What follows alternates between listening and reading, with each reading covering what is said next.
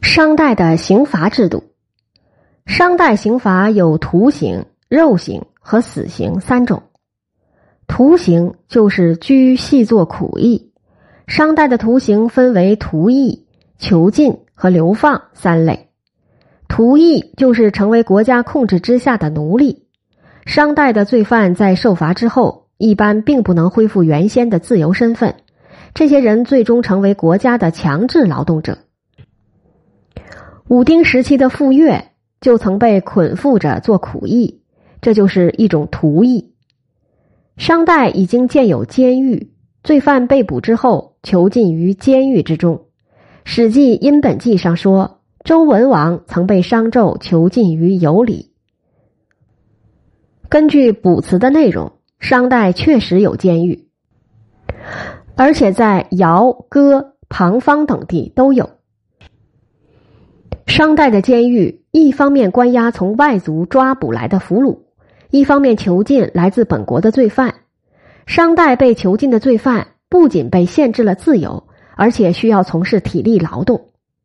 将罪犯流放到别的地方是商代以前就有的刑罚方式。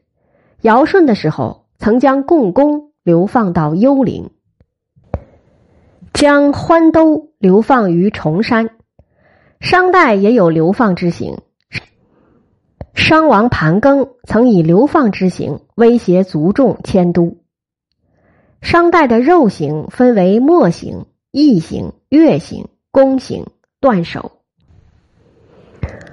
墨刑也叫情刑，一般先在犯人的面部或额头刻字，再添以墨。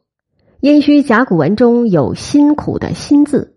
从字形上看，此字不是头上所插的装饰，而是头上或额上固有的附属物，就是情形的会意。从甲骨卜辞中可见，商王有时会派人监督情形的执行情况。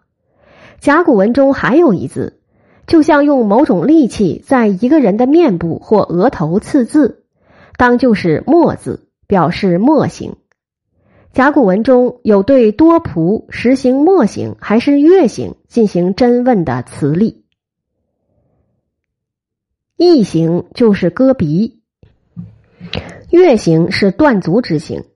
殷墟甲骨文中有月，像用锯断人足之刑，就是月字。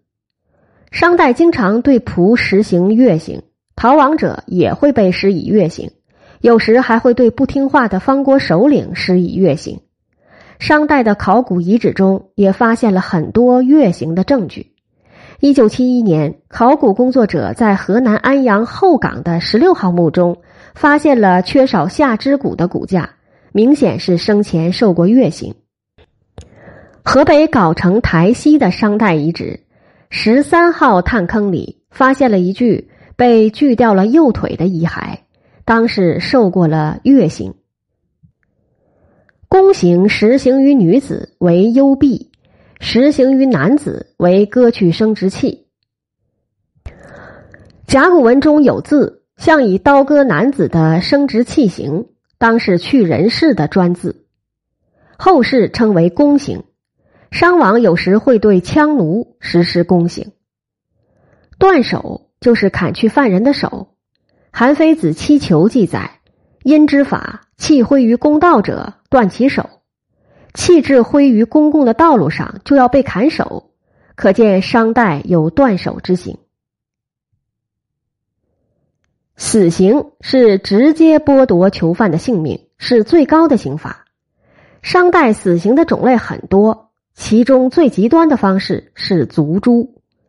《尚书盘庚》中，盘庚曾用族诛的刑罚威胁民众。让他们支持自己迁都。在考古方面，很多商代的墓葬证明当时确实存在族诛的现象。殷墟后冈曾发现一个埋葬有七十三人的圆坑，多数尸体为成年男女，但也有十多具儿童及婴儿的尸体。他们有的身首异处，有的被捆缚。他们可能是惨遭族诛以祭祀的某一家族。五关村祭祀场的七号墓坑中出土了九具尸体，有六具被砍去了头颅，三具未砍头，皆为俯身，其中有两具为成年男性，一具为成年女性，四具为未成年，两具为儿童。他们应当是一个家族的成员。他们当初可能是受到了族诛之刑。大辟是死刑中的第二种刑罚，大辟就是砍头。甲骨文中有“罚”字，在指代刑罚的时候就是大辟。合集七七七一中有罚二千六百五十六人，就是砍去二千六百五十六人的头颅，一次就砍去那么多人的头颅，说明当时殷统治者的刑罚是十分严酷的。剖是死刑中的第三种刑罚，《史记·殷本纪》记载，商代王子比干奋力劝阻商纣王，纣大怒。剖比干，观其心。剖就是开胸掏出心脏。甲骨文中的“卯”字就有剖的含义。卯枪就是将枪奴剖胸掏心。炮烙，《史记·殷本纪》记载，商纣重设刑法，设定了炮烙之刑，就是设铜柱下用木炭烧热，命令罪犯在上面行走。这是刑法中很残酷的一种。腐海刑，腐刑就是将人做成干肉，海刑就是将人剁成肉酱。商代有这种刑法。根据史书记载，九侯曾将自己的女儿献给商纣，但是九侯女不喜淫，商纣大怒，将九侯剁成了肉酱。恶侯竭力为九侯辩护。结果，商纣将恶猴做成了干肉。火刑，甲骨文中有字，像把人放在火上焚烧之刑，说明当时有火刑这样一种刑法。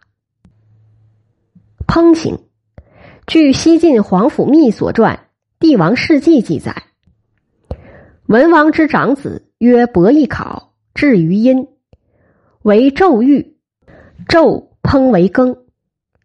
伯邑考作为商末非常重要的方国周的首领之一，还被商纣烹煮成肉羹，说明刑罚残酷之极，也说明商代确有这样一种刑法。活埋，考古表明，在很多商代墓葬中发现了人殉和人生的人骨，有的呈挣扎状，说明这些人最初是被活埋的。